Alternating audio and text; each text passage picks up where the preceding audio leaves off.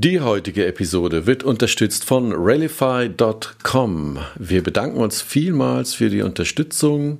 Was macht Railify?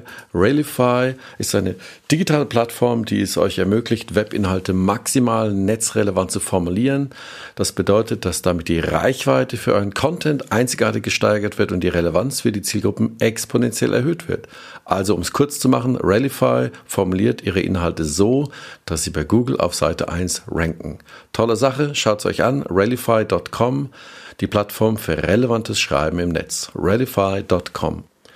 Ralify schreibt sich wie folgt: R-E-L-L-I-F-Y.com. Nochmal, Ralify, wenn ihr das in den Browser eingebt, bitte R-E-L-L-I-F-Y.com.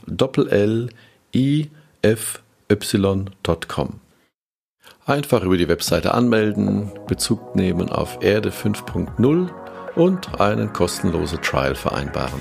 Viel Spaß damit und jetzt geht's los.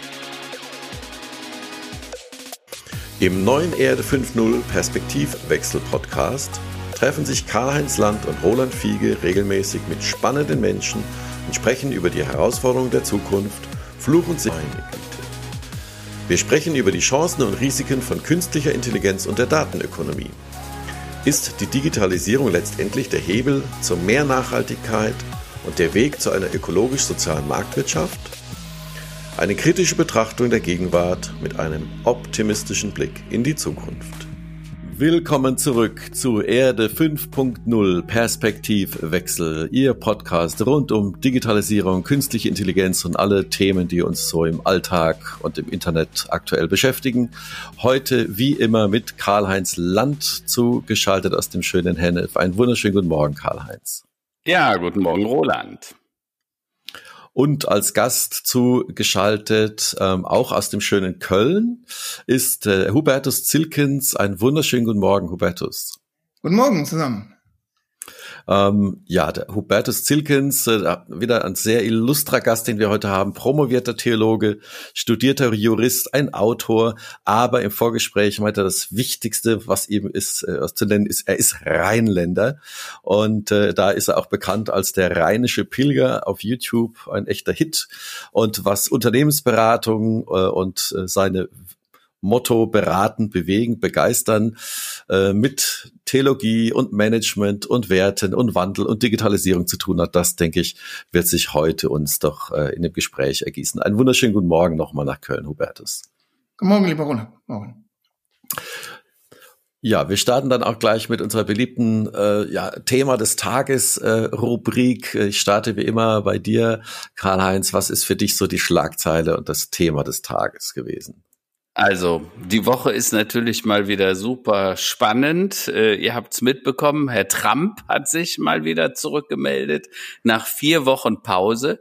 Also ganz ehrlich gesagt, mir hat er schon fast ein bisschen gefehlt. Ach nee, nee, bitte. Es hat sich nichts geändert. Äh, er ist immer noch diese Wahlmanipulation und äh, äh, Biden hatte die schlimmste Einführung, Amtseinführung in der Geschichte aller Präsidenten nach seiner Meinung. Also es wäre ganz desaströs gewesen. Ich persönlich finde ja, der Biden und äh, die äh, Vice President machen wirklich einen super Job in den USA. Man merkt das in vielen Bereichen, äh, aber da vielleicht nachher mehr zu. Ähm, aber das, was natürlich Deutschland im Moment am meisten bewegt, äh, ist der Lockdown und die Corona-Maßnahmen. Bisher waren die Deutschen ja recht geduldig. Äh, äh, damit ist es scheinbar jetzt vorbei. Äh, dieses Rauf, runter, äh, wir sind es irgendwie leid. Äh, zumindest drängt sich das auf. Ähm, morgen tagt die Kanzlerin mit ihrem Ministern äh, und da wird es darum geben, äh, äh, in welche Richtung geht's. Also Lockerung oder nicht Lockerung, das ist hier die Frage. Ja, ähm, mich erinnert das so ein bisschen an den Film und ewig grüßt das Murmeltier. Ja, äh, wir leben irgendwie in so einer Wiederholungsschleife, habe ich das Gefühl. Ja.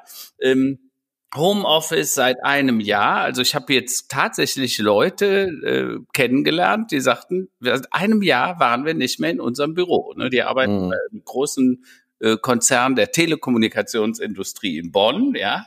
Und äh, ich weiß nicht, wie es euch so mit Homeschooling geht. Das haben wir jetzt auch fast ein Jahr. Äh, kein Shoppen, äh, kein Restaurant, nur zwischendurch mal ähm, ja, die Deutschland sind müde, die Deutschen sind müde. Und ich habe gestern sehr schönes Essay gelesen in der Welt von Stefan Grünewald, den wir ja auch schon interviewt hatten ja. im Podcast. Und der sagte, wir leben jetzt in einem seelischen Dilemma. Ne? Also willst du passiv oder aktiv werden? Die einen Menschen, die sagen, ja, wir ziehen uns zurück, wir bleiben zu Hause und ertragen das geduldig. Und die anderen, die wollen es aktiv gestalten. Das sind die, die wollen die Läden wieder öffnen, die sagen, wir haben doch die Corona-Maßnahmen, die Restaurants, die Einzelhändler. Ähm,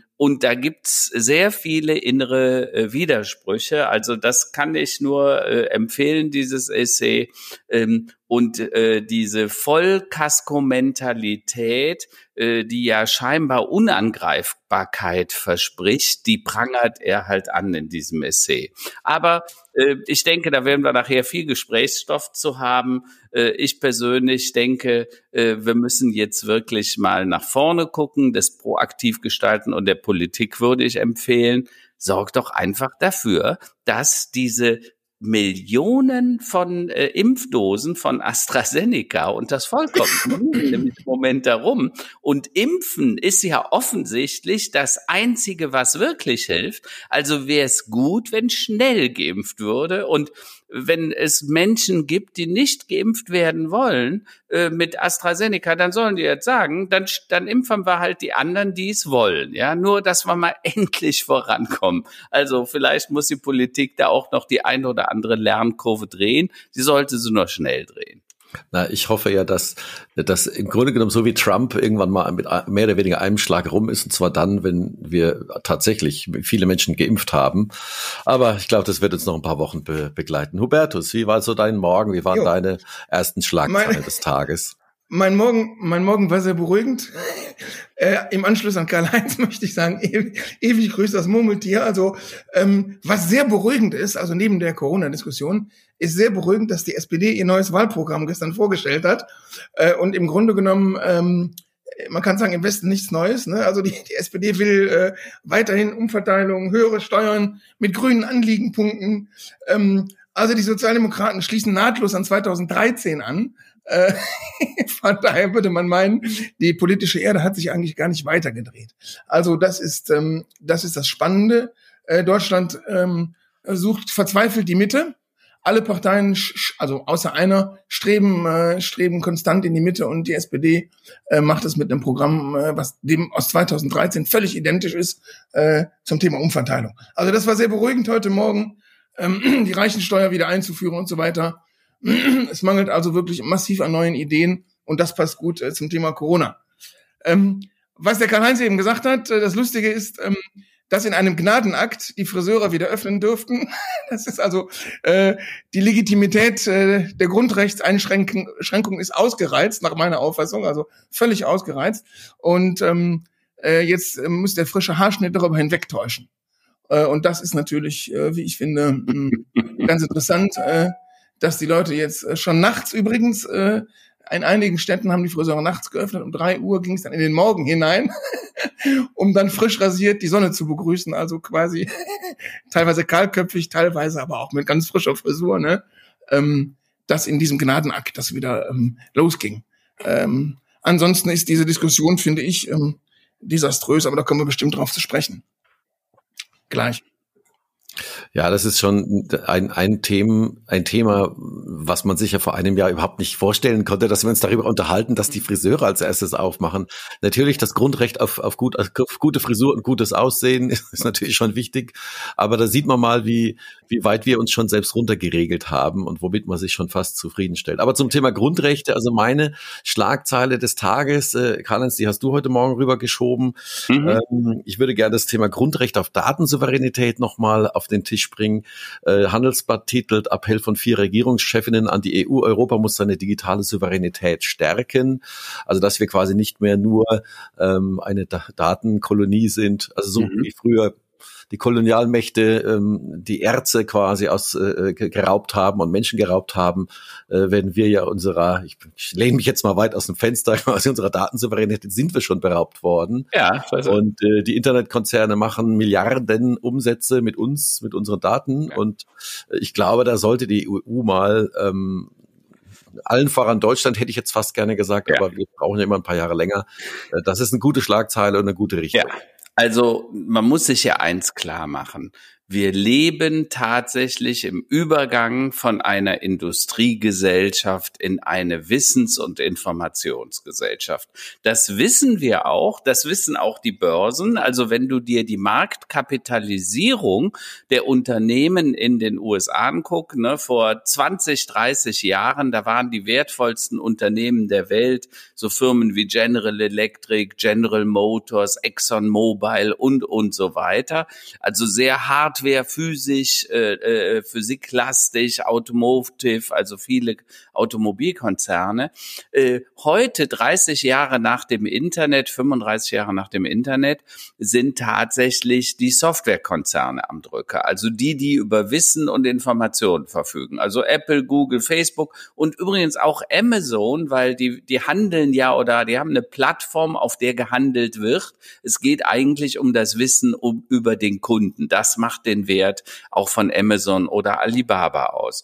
Das haben wir noch nicht wirklich verstanden. Unsere Industrie ist immer noch mit Autos beschäftigt, mit physischen Produkten und so weiter. Und du sagst das ganz richtig. Die Amerikaner und neuerdings auch die Chinesen. Also TikTok ist ja tatsächlich eine chinesische Plattform. Die machen uns jetzt vor, wie wir in dieser Wissens- und Informationsgesellschaft äh, äh quasi Werte kreieren und das auf hoch hohem oder sogar höchstem Niveau. Ne? Wenn man sich die Marktkapitalisierung von Microsoft, Alibaba, äh, Amazon, äh, äh, Facebook, Google, Apple und so weiter anguckt, die sind ja zusammen mehr wert. Nur diese fünf, sechs Unternehmen sind mehr wert als alle deutschen Unternehmen zusammen. Also wie der ganze DAX und alles, was wir da so haben. So. Und die Datensouveränität, dass wir quasi wir haben zwar Probleme, wenn Herr Spahn fragt, darf ich die Daten haben, äh, Gesundheitsdaten anonym über die Patienten, zum Beispiel bei Krebstherapien, da wird gesagt, nee, sagt der Deutsche Bundestag, die geben wir nicht ab. Ähm, jeder einzelne von uns gibt aber jeden Tag seine Daten bei Google, Apple, Facebook ab. Und die spielen die dann zurück, die monetarisieren die und wir kriegen die Ergebnisse in Form von Werbung. Das ist das Spiel. Und die DSGVO, also unsere Datenschutzgrundverordnung, die hilft da nicht unbedingt. Das heißt, wir müssen auf den nächsten Level kommen. Und da sprichst du von Datensouveränität, was ich für richtig halte. Da muss sich was ändern. Wir müssen wieder sehen, dass wir einen Teil der Wertschöpfung hier nach Deutschland kriegen. Und da gibt's ja ein paar spannende Entwicklungen. Äh, äh, da sollten wir demnächst mal was äh, publizieren, wie man das konkret machen könnte. Ich glaube, da wird uns was zu einfallen, Karl-Heinz. Ja. Mensch, und Hubertus, äh, mal zu dir. Du bist ja doch ein, ich, ich weiß nicht, einerseits ein YouTuber, was ich super finde, äh, mit ganz speziellen Themen, einer ganz speziellen Ausrichtung. Wie spielt es denn bei dir zusammen, sag mal, deine theologische Ausbildung, deine langjährige Tätigkeit in der Unternehmensberatung und äh, wie spielt das Thema Digitalisierung und vor allem die Geschwindigkeit, in der sich alles äh, verändert und bewegt, äh, bei dir mit rein? Mhm. Ja, der, der Karl-Heinz hat es gerade ganz richtig gesagt. Also wir leben in einer absoluten Zeit äh, des Umschwungs. Äh, das, was äh, in Generationen vorher äh, Jahre und Generationen gebraucht hat, erleben wir jetzt in wenigen Jahren, in wenigen Monaten. Also eine Rapidität, äh, in der wir die Menschen mitnehmen müssen. Und ich glaube, das ist das größte Problem. Ein, mhm. ein Riesenthema ist es, den Menschen Orientierung zu vermitteln. Das Wort Orients heißt auf Deutsch, äh, ja. äh, Osten, ne? im Osten geht die Sonne auf, wissen unsere Vorfahren seit Jahrtausenden. Äh, man orientierte sich an der Sonne, wir brauchen Orientierungspunkte. Ich sage immer meinen Studierenden, ähm, mhm. das Wort Energie spielt eine Riesenrolle. Energeia, also oder Energon, in, de, in dem Werk innewohnend. Mhm. Braucht in eurem Leben zentral eine Orientierung. Bei allem, was sich in eurem Umfeld verändert, mhm. bei allem, was sich tut, bei allem, was passiert, brauchen wir einen eigenen Standpunkt. Und ich glaube, das ist ein Riesenthema, was diese Gesellschaft mhm. im Augenblick umtreibt und was meiner Auffassung der Gesellschaft fehlt. Auch in der Corona-Debatte. Es gibt keine Perspektive. Ja, es, ja bitte.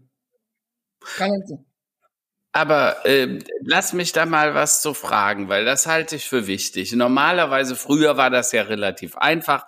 Wir hatten ein Drei-Parteien-System, äh, da waren die Schwarzen, die in der Mitte die Gelben und äh, äh, außen waren die Roten äh, und die haben sich gegenseitig dann irgendwie gezogen und geschoben und irgendwie hat man sich zu vernünftigen, in Anführungsstrichen, Kompromissen hinreißen lassen. Jetzt haben wir inzwischen sechs, sieben Parteien, da sind ja ein paar dazugekommen. Und die Frage ist natürlich, ist die Orientierung noch so genau. da? Und äh, ich habe gestern ein interessantes Statement von einem alten Bekannten gelesen. Roland, du kennst ihn auch, Mirko Lange. Der hat mhm. einen Post gemacht und da hat er gesagt, er glaubt nicht mehr. Früher wäre er äh, gläubiger FDP-Wähler gewesen, weil er sagt, mhm, habe ich auch gesehen, ja. und Demokratie und Verwaltung und Förderung und Datenschutz am meisten zu im Thema Digital. Aber er würde die nicht mehr wählen. Ähm, er sagt wegen dem Populisten Christian Lindner, der also immer so diese populistischen Themen äh, nach vorne trägt. Und er sagt, er wünsche sich eine Parteien- und Wahllandschaft, wo man nicht mehr Parteien wählt, sondern Themen. Also wo ich sagen kann, äh, das Digitale, das Mindset von der FDP äh, das äh, Verteilungssystem von den Linken oder von der SPD äh, und die Wirtschaftsanalyse und die Wirtschaftskraft von den vom von der CDU beispielsweise. Mhm, mhm. Und ganz offen, das ist was, was ich schon lange denke, ehrlich gesagt, weil ich glaube, diese Parteiendoktrin verhindert viel. Wie, wie, wie siehst du das? Dein Thema ist ja, Hubertus, immer wieder das Thema der Werte. Was genau. hat das damit auf genau. sich? Also ich glaube, dass ähm, wir, ähm, wir sprechen über äh, sagen wir, Veränderungen im, im, im parlamentarischen, äh, im republikanischen Raum seit 1949 über das Parteiensystem. Ich glaube, dass wir eine ganz neue Diskursethik brauchen. Mhm. Also wir brauchen eine, einen Diskurs, in dem Regierende und Regierte anders miteinander umgehen als im Augenblick. Ein gutes Beispiel ist meiner Auffassung mhm. nach das Corona-Kabinett, also eine außerparlamentarische Situation, die durch nichts legitimiert ist, wo die Bundeskanzlerin ähm, wichtige Protagonisten des Landes, politische Protagonisten versammelt und mit denen Corona-Politik betreibt, außerhalb des Parlaments. Das finde ich, ähm, ich glaube, andere hätten sich da im Grabe rumgedreht, äh, aus allen Parteien, also ein Willy Brandt oder ein Konrad Adenauer oder auch ein Helmut Schmidt, hätte das so niemals, äh, niemals äh, durchgehen lassen. Ich glaube, der politische, die politische Kommunikation hat sich geändert. Ich glaube nicht, dass die Pluralität des Parteien ja.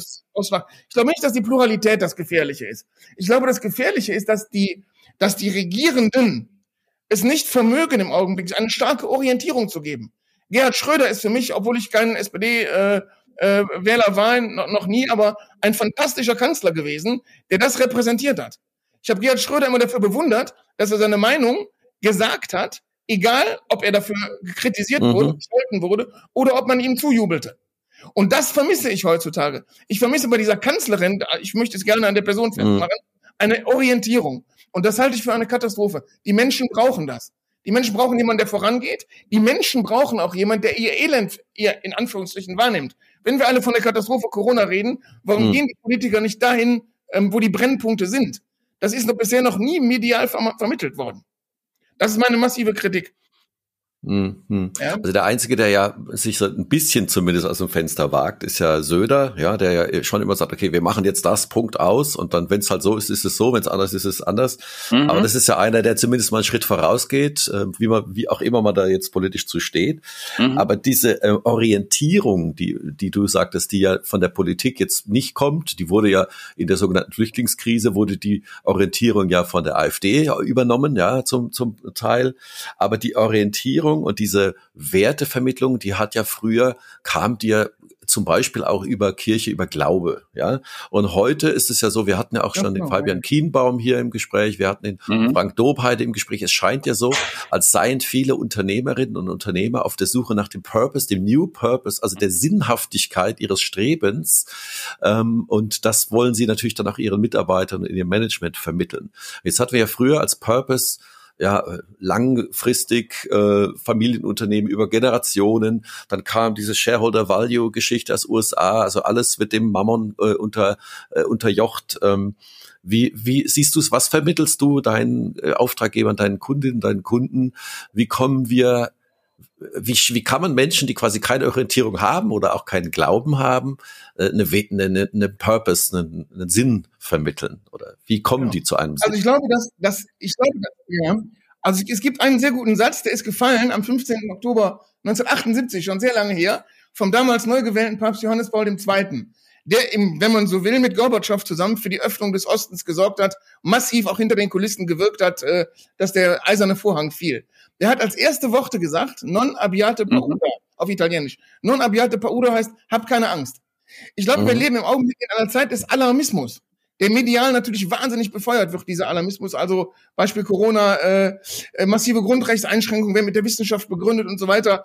Aber absolut, wenn wir absolut und retros retrospektiv schauen, gab es ganz andere Katastrophen, die dieses Land gemeistert hat.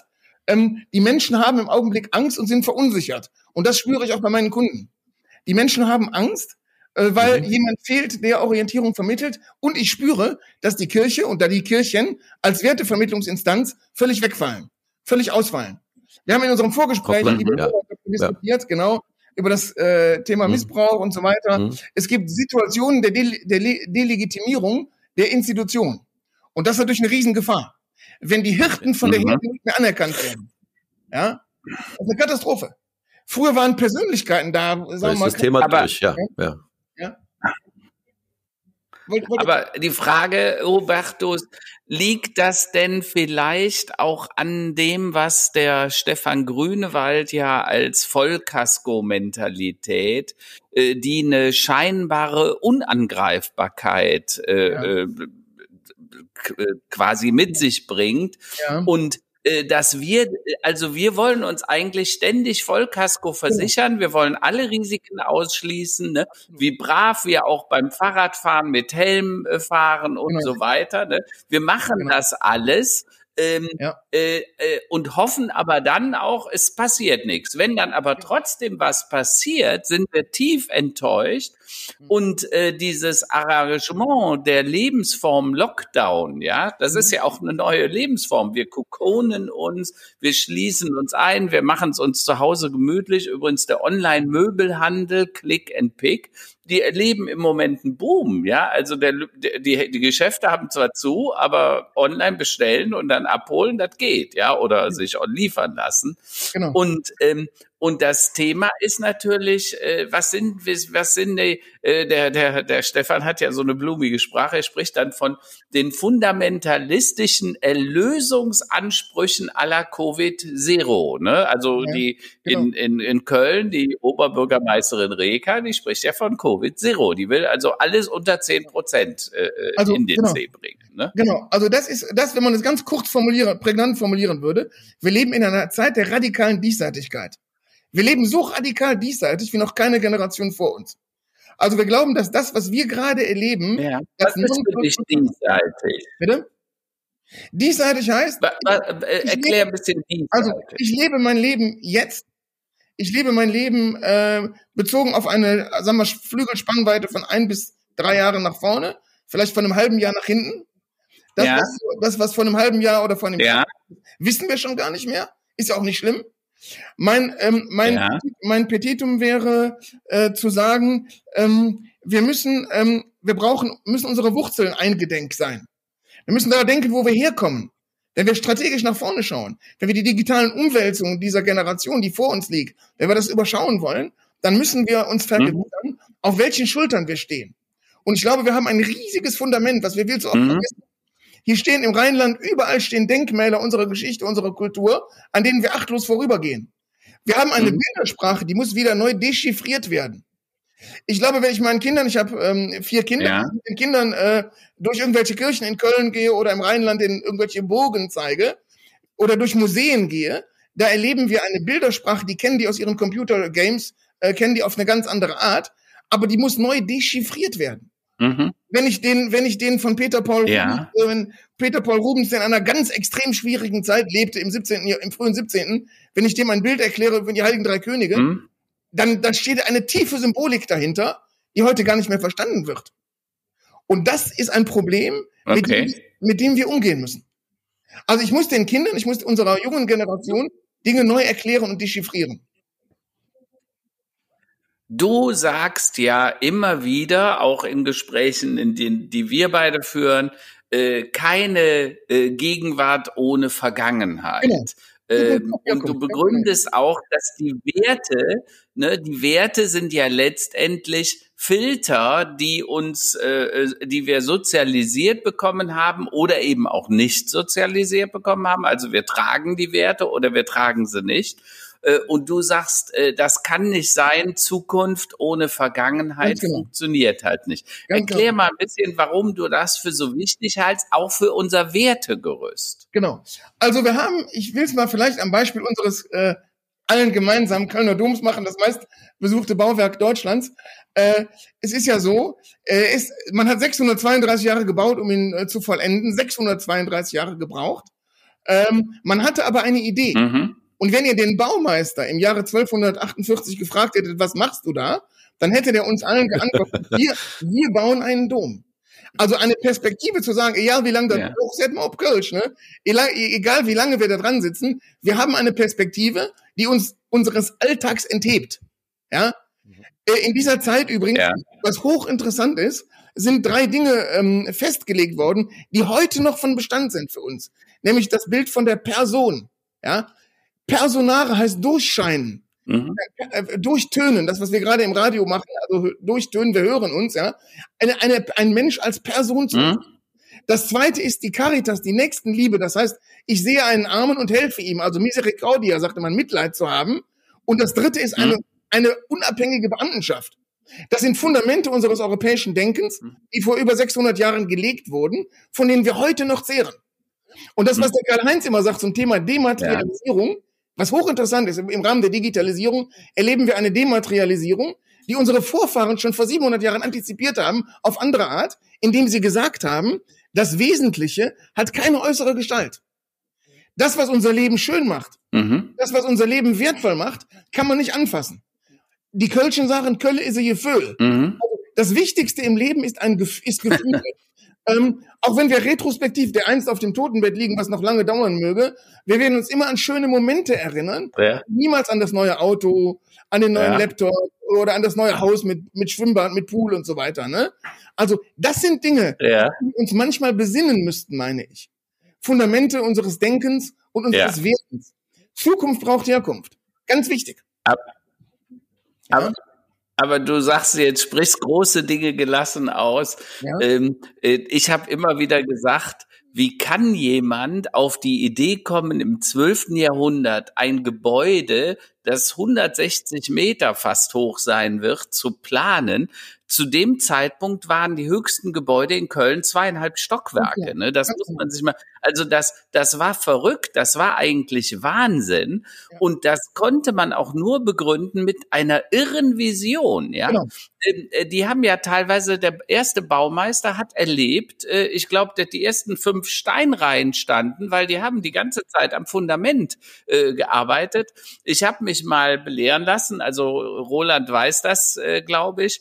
Ähm, ich hatte eine Ausbildung als Steinmetz an der Kölner Dombauhütte und habe diesen Ausbildungsplatz äh, auch bekommen und habe sogar mal angefangen, aber nach drei Wochen abgebrochen, weil ich festgestellt habe, ich war nicht schwindelfrei. Und das Beeindruckendste, was mir damals der Dombaumeister mitgegeben hat, war, Jung, der Dom wiegt oben so viel wie unten. Also das Fundament ist genauso schwer wie der, der Dom, die Kathedrale.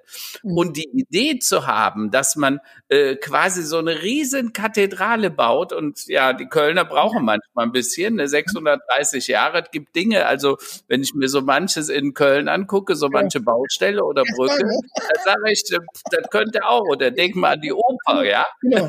das könnte in die Richtung gehen. Ja, ne? Genau. Also man kann, und, und das, ich sage das so oft auch meine Studierenden, das ist das beste Beispiel, dieser Dom, geht für, gilt für jeden Dom äh, in dieser Zeit, im 13. Jahrhundert. Ähm, ihr, ihr könnt es in drei Phasen, in drei Sätzen zusammenfassen. Der erste Satz ist, wir bauen mhm. einen Dom. Diese Orientierung. Es ja. gibt eine tolle Darstellung, die kann man nur jedem empfehlen, auch jedem jungen Menschen. Angeblich werden ja im Kölner Dom mhm. die Heiligen Drei Könige aufbewahrt. Ja, in so einem goldenen Schrein. Ist der Wert, was ja. die Kinder fragen immer, was, was kostet ja. das denn? Wie viel Milliarden Versicherungssumme oder was, ne? Was die heute interessiert. Wie teuer ist dieses Gold, Goldgefäß, ne? Da gibt es eine Darstellung, auch die, muss, ja. die ist erklärungsbedürftig, wo die Apostelfiguren auf den Schultern der Propheten des Alten Testamentes stehen. Die sind über denen angeordnet. Und damals gab es einen Philosoph in Chartres, mhm. Bernard de Chartres, der hat gesagt, wir heutigen sehen, was wir sehen, weil wir auf den Schultern unserer Vorfahren sitzen. Und genau das ist das Thema. Wir mhm. sitzen mhm. auf den Schultern von Generationen, die Kriege erlebt haben, die, Not, die Notsituationen mhm. erlebt haben, die Hunger erlebt haben, die Epidemien erlebt haben. Und wir tun heute so, als ob das, was wir bei ja. Corona erleben, unik wäre, einzigartig. Und wir haben Angst, dass die Gesellschaft dabei untergeht. Ja. Dass die Menschen wie die Fliegen sterben. Was für ein Driss wird man auf den sagen. Die Menschen brauchen, die müssen keine Angst haben und dürfen diesen Alarmismus nicht weitertragen. Die Gesellschaft wird permanent unter Alarm gehalten. Ja. Mit täglichen Neuinfektionen. Bei 80 Millionen ja. haben 3000 Neuinfektionen. Was für ein Schwachsinn. Dass sich die Politiker nicht dumm dabei vorkommen, frage ich mich manchmal, das überhaupt zu rezitieren. Und die Wissenschaft hm. dabei nicht delegitimiert. Äh, äh, das, ja, Entschuldigung. Übrigens damals äh, äh, Mittelalter beim Schwarzen Tod, der Pest, ja. äh, äh ist ein Drittel der Weltbevölkerung gestorben. Ja, das ja, muss man sich mal klar machen. Ne? Jeder Dritte. Äh, genau. An der, an der Hochschule ja, Oxford, ja. zwei Drittel aller Studenten gestorben. Also und das und das und jetzt komme ich zu dem Thema. Und das, was die Menschen damals erstmals gespürt haben, ist zum ersten Mal, dass der Tod, also in dem Fall der schwarze Tod, alle gleich macht. In einem stark hierarchisierten, pyramidal strukturierten ja. Weltbild stirbt der Papst, stirbt der Kaiser, stirbt der Bürgermeister in Köln, die beiden. Also arm und reich sterben. Und das führt zu einem wahnsinnigen Subjektivismus. Und wenn wir uns fragen, woher die Renaissance kommt, die Bewegung der italienisch Rinascita, der Neugeburt, hätte es ganz viel damit zu tun, dass, wie, ähnlich wie heute Corona analog, diese Krankheit alles durchgemischt hat sozusagen und zu einem neuen Denken geführt hat. Der Karl-Heinz spricht ja auch von diesem neuen mhm. Paradigmenwechsel nach Corona. Mhm. Ne? Also Stillstand als Beschleunigung. Auch das war damals. Ja, genau. Also ihr könnt viele Paradigmen von früheren Zeiten auf heute analogisieren zumindest. In gewisser Form, vielleicht abgeschwächt, ne? aber, aber doch immerhin. Und dann kommt der Subjektivismus. Und dann sagt der gleiche Typ, mhm. der sagt, wir bauen einen Dom, wenn du den fragst, der sagt 300 Jahre später, ich behaue Steine. Für die gleiche Tätigkeit. Also es hat eine, Frag eine Fragmentierung ja. stattgefunden. Ja. Zum, zum Subjekt hin. Auf einmal wird das Rathaus in Köln höher als der Domturm. Es ist kein Wille mehr da, keine Vision, den Dom weiterzubauen. Mhm. Und wieder 300 Jahre später sagt der mhm. gleich, was machst du da, was mähst du da, ne? Der sagt nicht, ich behaue Steine, der sagt, ich verdiene Geld für meine Familie. Also noch ein neues Paradigma. Ich verdiene Geld für meine Familie heißt, ja. Identität von Beruf und Berufung fällt völlig auseinander. Und da stehen wir heute übrigens in dieser Zeit. Aber, aber Hubertus, wenn du, wenn du das so sagst, ich kenne sowas ähnliches. Peter F. Drucker, der dieser Management Coach und Wissenschaftler, äh, äh, der ja sehr viele Grundlagen für Management und wie, wie geführt wird gelegt hat, der hat das auch mal gebracht. Ne? Der sagte, der Arbeiter, der, der sagt, ich baue einen Dom, eine Kathedrale, der andere, der sagt, ich verdiene Geld und der dritte, äh, der im Prinzip sagt, äh, ich bearbeite hier und mache ein Kunstwerk aus dem Stein. Ja. Und welchen, welchen äh, Mitarbeiter willst du haben? Das heißt, das mhm. ist ja später wirklich in Managementkulturen ja. eingezogen. Mhm. Und die Frage ist, sagst du, es fehlt uns heute wieder an Visionen genau, letztendlich? Genau, genau. Ich sag, ich gehe oft, das müssen wir mal machen irgendwann zusammen, ich gehe oft nachts auf den Kölner Dom mit Unternehmern und versucht den Analogien aus der frühen Zeit sozusagen aufzuzeigen, in die Gegenwart zu übersetzen. Und eines der wichtigsten Paradigmen ist es den Menschen, also den Führungskräften, dem Management, über die sogenannten vier Kardinaltugenden zu sprechen. Tugend heißt, kommt aus dem alten Deutschen mhm. Taugen. Und es sind einfach nur vier Eigenschaften. Die stammen aus vorchristlicher Zeit, also aus aristotelischer Zeit und sind perfekt ins heutige Management mhm. übersetzbar. Nämlich die Klugheit, die Gerechtigkeit, die Tapferkeit und das Maß. Das könnt ihr so runterbuchstabieren und mhm. ins heutige Management übertragen. Ich will ein Beispiel nennen bei der Klugheit. Spricht Aristoteles 400 vor Christus von der sogenannten Duciditas, der Gelehrigkeit. Auf Deutsch würde man heute sagen, man lernt nie aus. Mhm. Was haben wir für Schwierigkeiten als Vorstandsvorsitzende, als, als große GmbH, Geschäftsführer, uns was sagen zu lassen von einem inferioren Mitarbeiter, von einemjenigen, der vielleicht jung angefangen hat, aus seiner Perspektive? Das ist in Deutschland ein Riesenthema, dass sich der, dass sich der Chef was sagen lässt von einem Mitarbeiter. Oder Memoria, Erinnerung, Gedächtnis. Wie oft fällt es uns schwer, etwas zu wiederholen, was wir gerade in der Besprechung erlebt haben? Da sagen die fünf Leute fünf unterschiedliche Dinge. Also es ist schon total faszinierend, wie die Klugheit sozusagen von Aristoteles charakterisiert wird, wie mhm. aktuell die heute ist. Oder klug und gut. Aristoteles sagt immer, das Kluge und das Gute gehören zusammen. Wenn man es nicht gut mit seinem anderen meint, mit seinem Mitarbeiter, mit seinem Kollegen, mit seinem Chef oder untergeordneten Mitarbeiter, wenn man es nicht gut mit dem meint, hat es überhaupt keinen Zweck. Wenn der, wenn der, wenn der Faktor Sympathien, also Sympathie wegfällt, hat es überhaupt keinen Zweck, miteinander zu, erfolgreich zu arbeiten. Mhm. Da muss der Versuch sozusagen im Keim ersticken. Und das sind so Dinge, das können wir heute wahnsinnig. Ja. Oder die Gerechtigkeit, da sagt Ulpian im, im zweiten Jahrhundert, im dritten Jahrhundert nach Christus sagt, Justitia ist sum quique tribuendi, jedem das seine zuzuteilen. Also der Mozart der Menschenführung ist der, der es schafft, aus dem Mitarbeiter das Beste rauszuholen.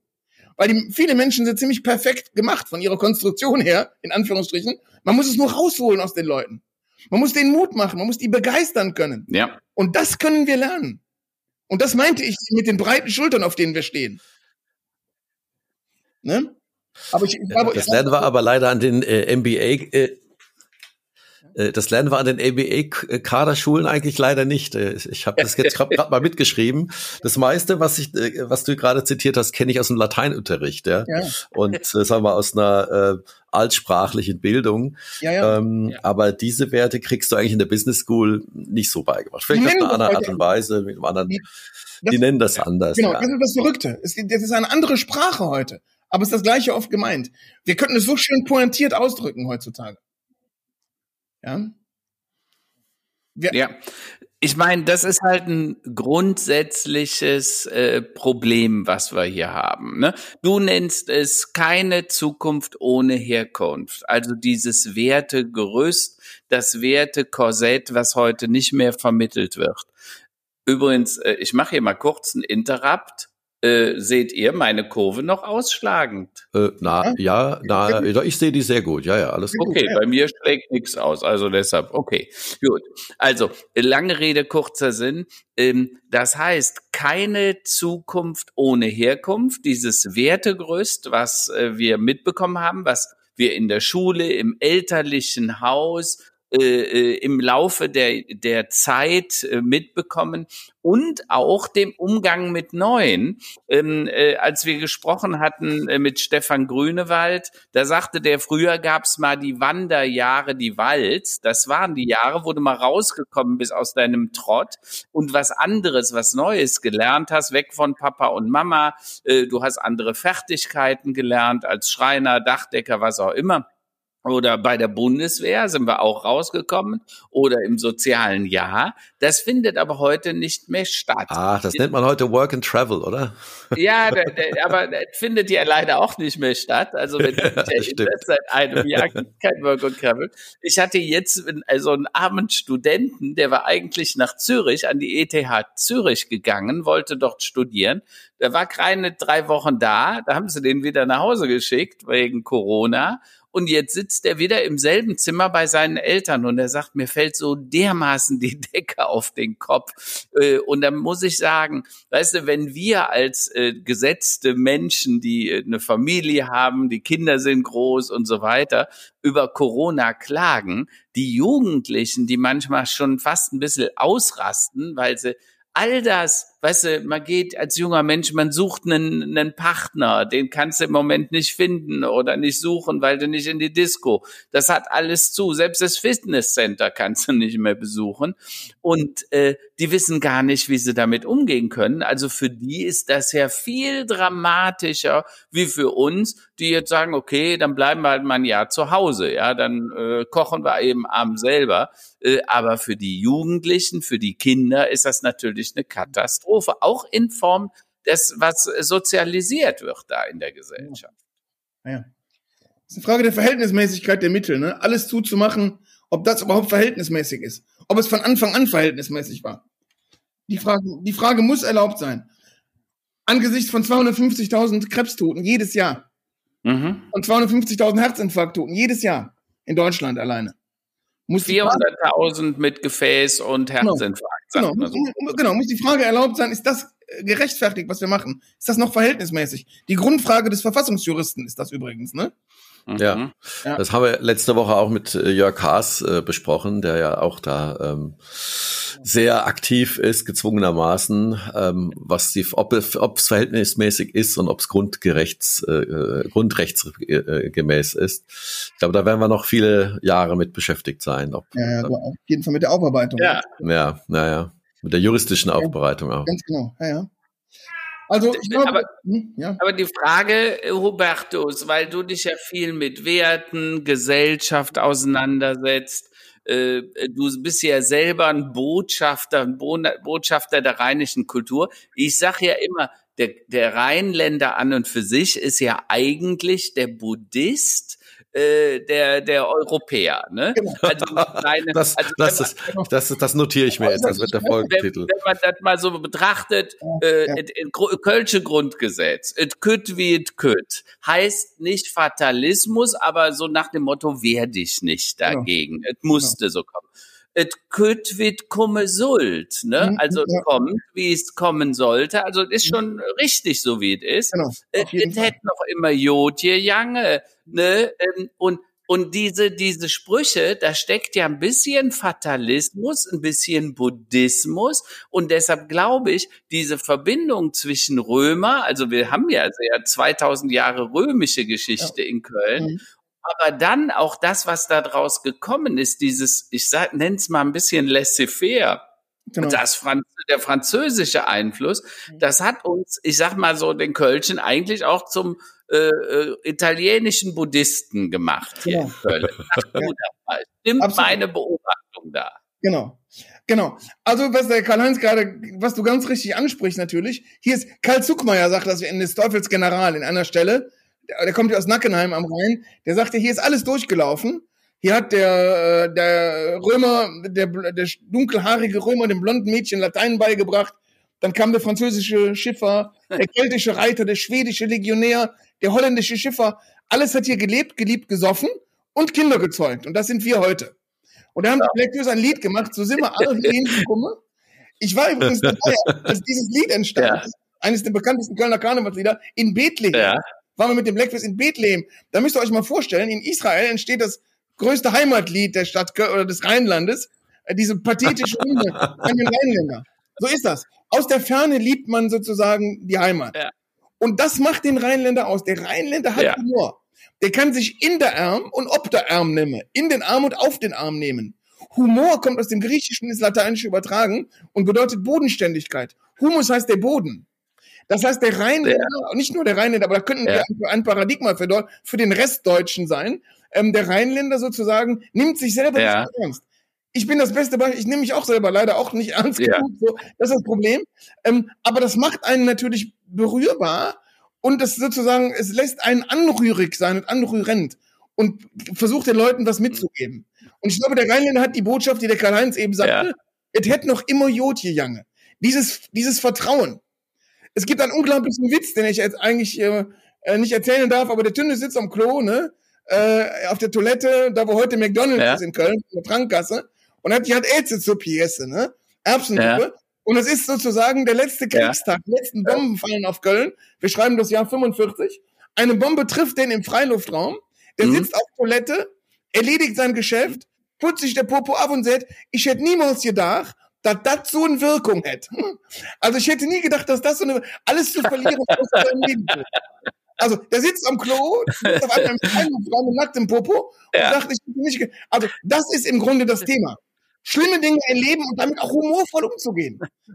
Wir, wir müssen, und das ist das Thema Orientierung, ja, ja. wir müssen mit den Dingen positiv umgehen und müssen den Menschen Orientierung geben. Ja, ich glaube, genau. ein, ethischer, ein ethischer Imperativ. Ja. Äh, und, ja. und nicht, Aber du sprichst jetzt was Wichtiges. Ja, Entschuldigung, du sprichst jetzt was an, dieser Positivismus, also äh, ich sag mal auf der einen Seite Unrat vorbeischwimmen lassen, also wenn du Dinge nicht ändern kannst, dann dann dann lass es einfach mal laufen, ja. ja. Ähm, äh, und auf der anderen Seite dieses positiv denkende, na ja, das wird schon wieder, ne? Ja. Und ich glaube, das wohnt dem dem Kölner inne, ja.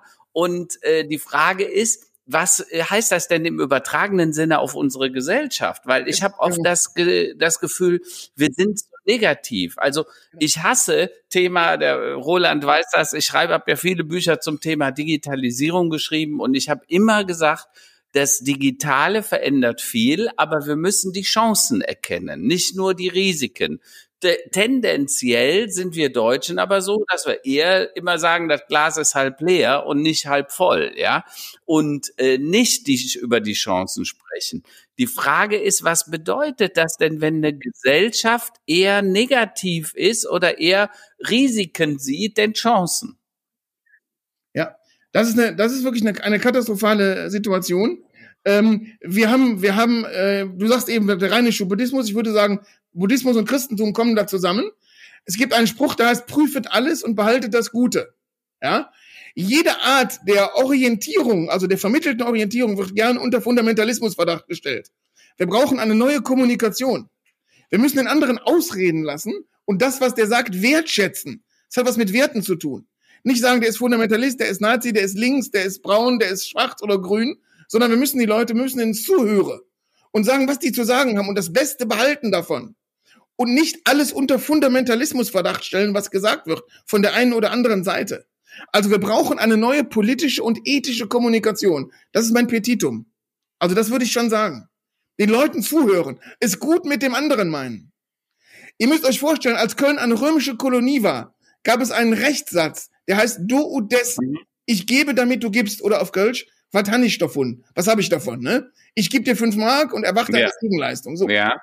Das Christentum hat das massiv mhm. verändert mhm. mit dem Thema Barmherzigkeit. Ihr habt, ihr kennt alle die Geschichte, am 11.11. .11. ist ja im Rheinland Sessionseröffnung, aber vor allen Dingen St. Martin. Da ist ein Mann, der trägt den Namen des römischen Kriegsgottes Machs, nämlich Martin, der teilt den Mantel mit dem Bettler. Mhm. Und der macht etwas Revolutionäres für die Spätantike, mhm. bis heute übrigens. Er, ähm, Wealth by Sharing, sagt der Amerikaner, Reichtum durch Teilen. In jeder Beziehung. Das heißt, er gibt etwas ab und bekommt einen Mehrwert, denn er macht den Menschen glücklich. Das ist ein Riesenthema. Deswegen ist er bis heute ein Superstar, der heilige Martin. Immer am 11.11. .11. mit den Fackeln, die Machtdienstzüge und so. Das ist ganz, ganz wichtig. Das Thema Misericordia ist gut mit dem anderen meinen. Barmherzig sein. Mhm. Dann die, und dann kann auch Politik erfolgreich gestaltet werden, wenn wir es gut mit unserem Gegenüber meinen und nicht sagen, was will der schon wieder, was hat der schon wieder, was, was drischt er wieder für Parolen oder so, den Menschen in die Augen gucken und es wirklich gut mit ihm meinen. Und erstmal das Gute sehen. Die deutsche Gesellschaft, sagt Schopenhauer sehr treffend, ist eine totale Neidgesellschaft. Das ist das Gefährliche. Der Neid zerfrisst die Menschen.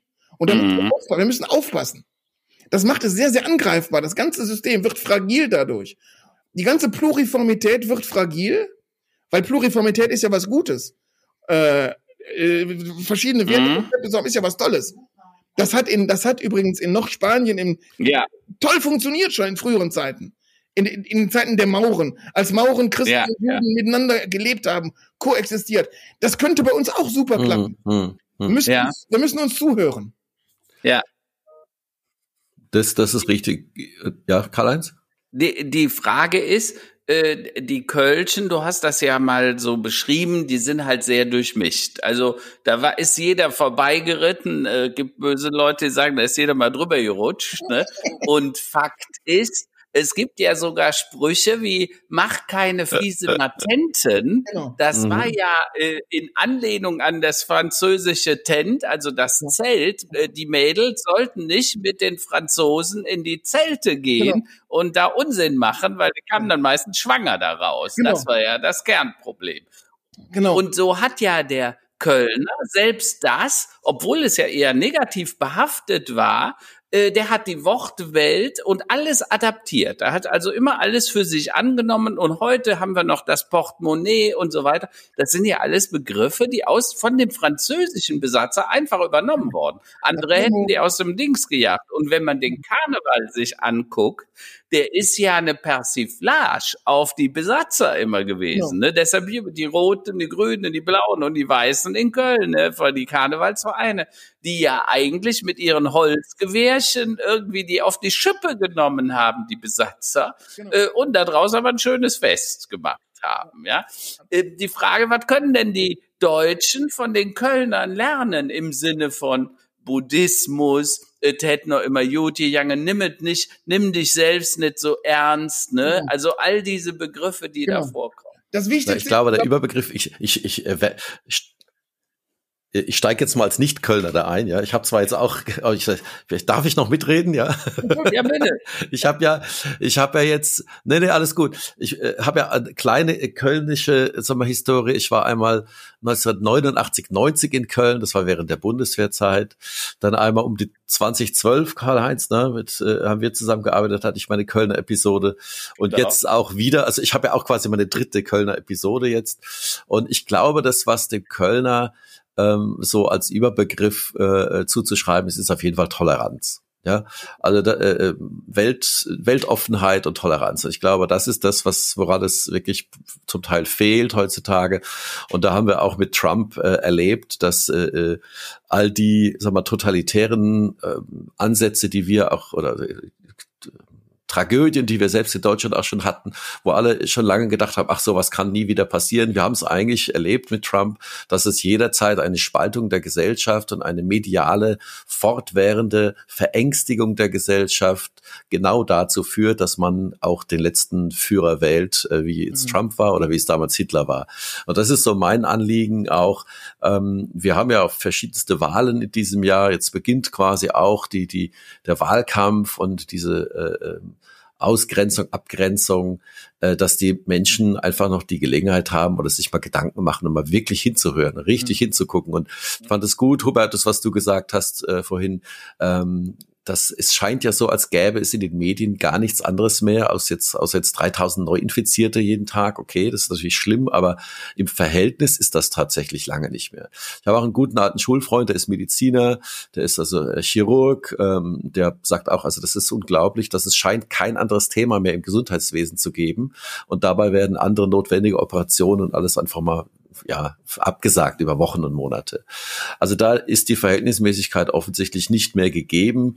Mhm. Und äh, ja, das, das, das, ich denke, wir sollten zuhören, wir sollten uns auseinandersetzen. Wir nennen ja auch unseren Podcast Perspektivwechsel, dass man mal die Perspektive des anderen einnimmt genau. und mal seine eigenen Argumente und die Gegenargumente einfach mal austauscht. Mhm. Ähm, und die Wahrheit liegt immer in der Mitte, die liegt immer im Kompromiss und die liegt immer darin, ja, ja eine Lösung zu finden und sich nicht mhm. Gegenseitig die Köpfe einzuschlagen. Mhm. Das ist mir ein wichtiges Anliegen jetzt auch in Richtung des Wahlkampfes, der ansteht, dass die Menschen nicht wieder äh, wie 2015 in der sogenannten Flüchtlingskrise aufgewiegelt werden oder sich aufwiegeln lassen und am Ende dann sagen, naja, was ist denn eigentlich passiert? Eigentlich nichts. Mhm. Ja, das ist war ein, ein, ein, ein Windhauch der Geschichte, äh, ja. wo wir richtig agiert haben, größtenteils.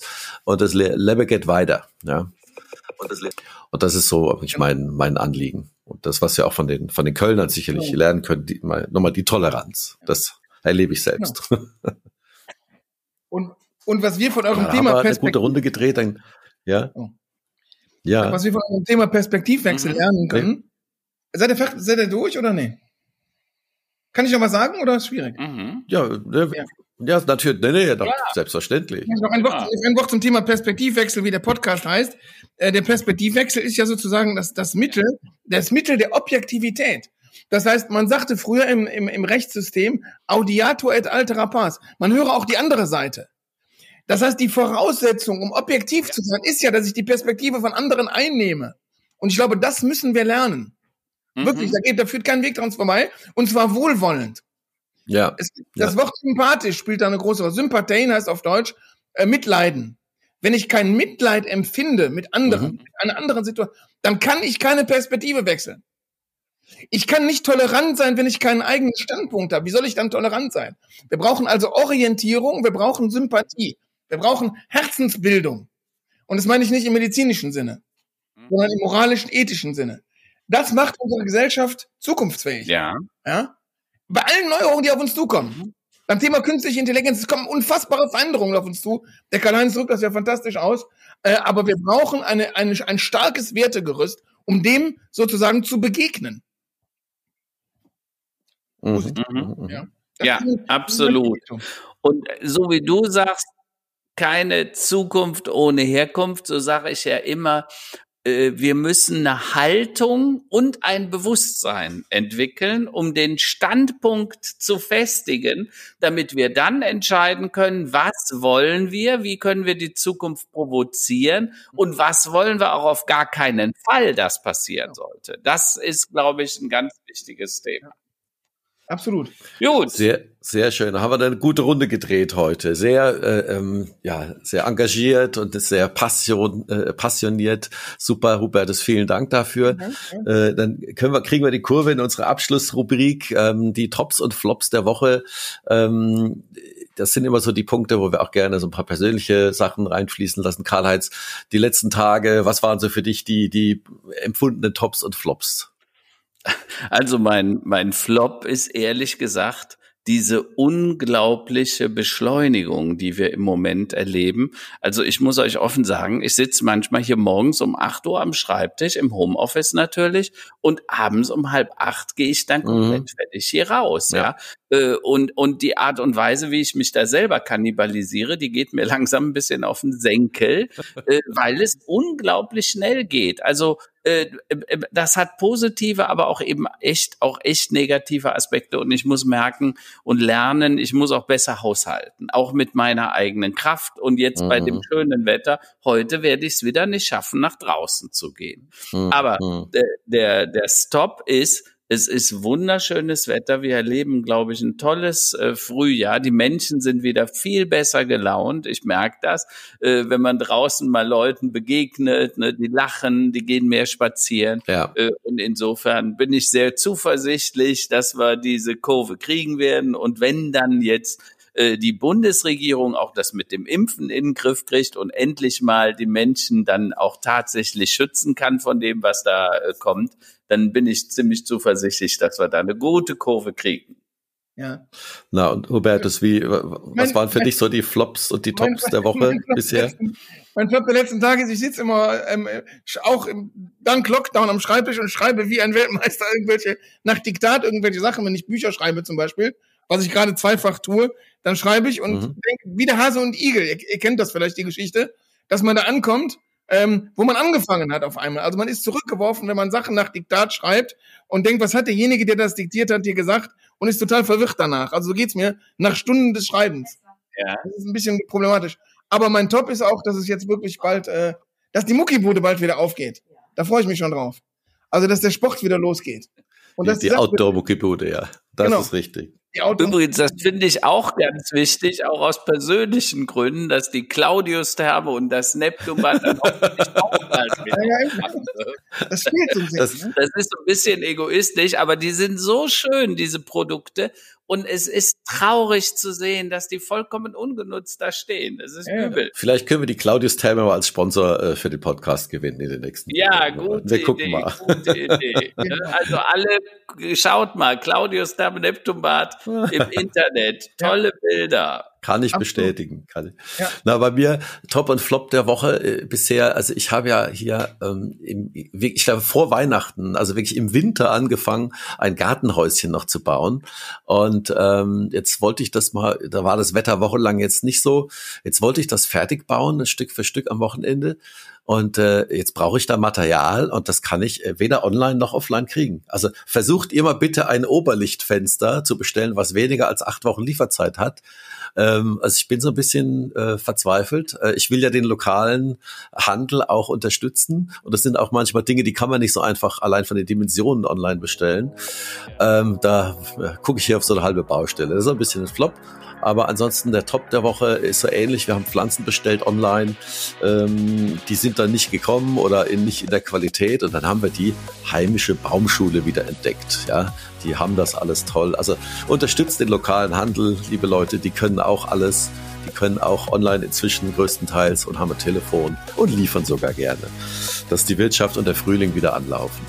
Absolut. Selbst bei meinem Metzger Peter Kraus kannst du über WhatsApp bestellen und dann gehst du da hin und pickst. Das ist total fantastisch. Geht alles. Na, Gut. super. Dann Hubertus nochmal vielen Dank für deine ja. Zeit und deine Gedankenwelt und das hat uns sehr gefreut und äh, ich würde gerne mal den Kölner Dom mit dir gemeinsam ja, das machen wir mal. besteigen. Definitiv. Wir machen die Tour. Wenn er wieder Klaro. ist. Ja, okay. Also. Alles Gute. Bis bald. Bis bald. An alle. Tschüss. Schöne Woche. Danke fürs Zuhören. Ciao. Ja, und wenn euch diese Folge gefallen hat, äh, teilt sie, liked sie, shared sie, kommentiert sie. Ähm, nächste Woche geht es wieder weiter mit illustren Gästen. Ähm, Erde 5.0 freut sich auf euch. Alles Gute und euch eine schöne Woche. Ciao, ciao. Und wir bedanken uns nochmals beim Unterstützer dieser Episode, nämlich Rallify.com. Rallify formuliert eure Inhalte so, dass sie bei Google auf Seite 1 ranken. Vielen Dank dafür nochmals an Rallify.com.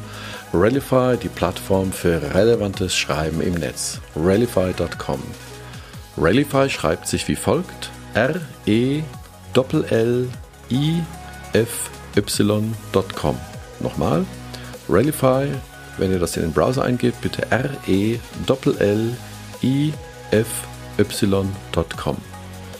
Einfach über die Webseite anmelden, Bezug nehmen auf Erde 5.0 und einen kostenlosen Trial vereinbaren.